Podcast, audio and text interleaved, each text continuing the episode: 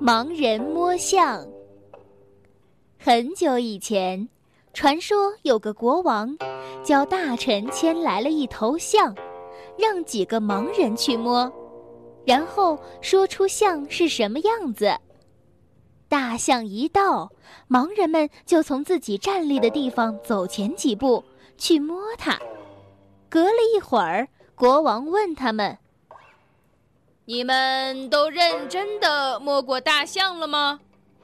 摸过了，摸过了。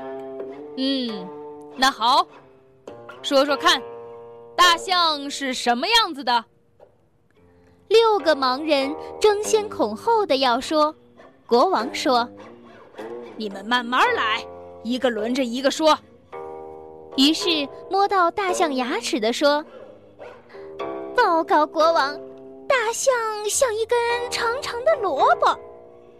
另一个摸着大象耳朵的说：“我觉得大象像一个大簸箕。”不对，不对。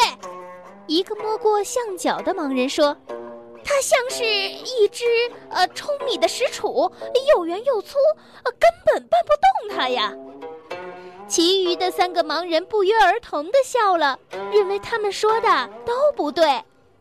国王对这三个盲人说：“嗯，那么你们说说，这大象到底是什么样子呢？”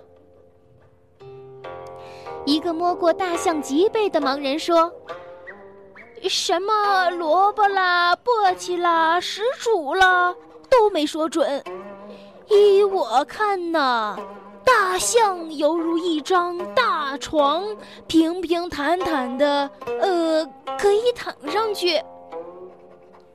我不赞成你说的。第五个摸到大象肚皮的盲人说：“大象它分明是一个很大很大的坛子嘛，这样才对。”最后一个盲人对前面五个人说的都不赞成，因为他摸到了象的尾巴。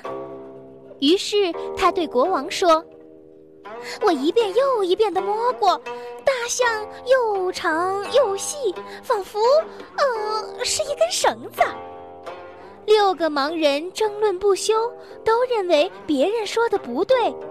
其实啊，他们谁都没有说对。因为他们都只摸到了大象的一个部分。大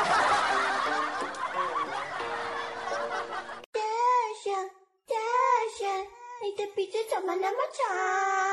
大象，大象，你的鼻子怎么那么长？今天天气这么好，你要带我出去玩吗？那我带你出去玩吧。